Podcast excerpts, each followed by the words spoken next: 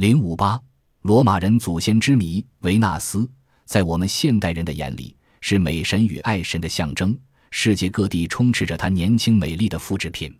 然而，两千多年前的罗马帝国时代，人们还亲切地把她当作祖奶奶一样崇拜。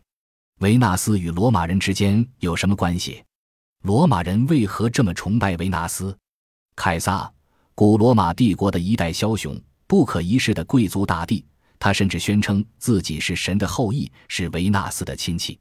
公元前六十八年，他曾在其姑姑的葬礼上宣称，姑姑朱莉亚的家族从父亲方面来说是神的后代。所以，罗马帝国的朱利乌斯家族其实是爱神与美神维纳斯的后裔。为什么凯撒会这样讲呢？他是根据什么来判定罗马人与维纳斯之间的传承关系呢？随着凯撒大帝的被刺身亡，人们也无从知晓他是根据什么讲这番话的。后来，奥古斯都时代的著名诗人维吉尔在其长篇史诗《埃尼阿斯纪》中，艺术地解释了凯撒与维纳斯的承袭关系。在希腊史诗中有这样一个记载。特洛伊城守军与希腊联军大战十年，双方都涌现了许多英雄豪杰。特洛伊王子埃尼阿斯更在其中有突出地位，因为他是美神维纳斯的亲生兄子。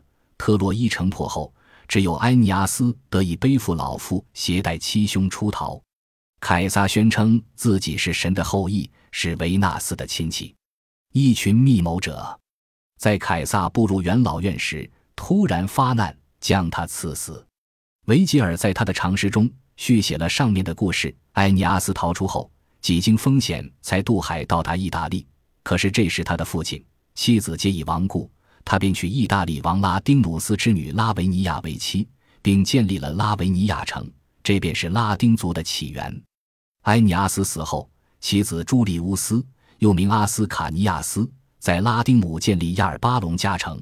开启了罗马人所属拉丁支系的嫡派，而朱利乌斯以后又是罗马最重要的一个氏族的名字——凯撒即出自此族。亚尔巴隆加王位历经数代而传至努米托，努米托的女儿是西尔维亚，正是他生下罗慕路斯，罗马的开国始祖。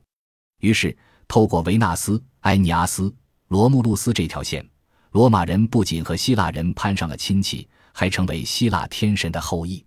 当然，诗人的艺术想象是美丽的，不排除虚幻成分。但是，贵族气浓重的罗马人却从此认定了维纳斯是他们的祖先奶奶，是他们的诱惑天使这个传说。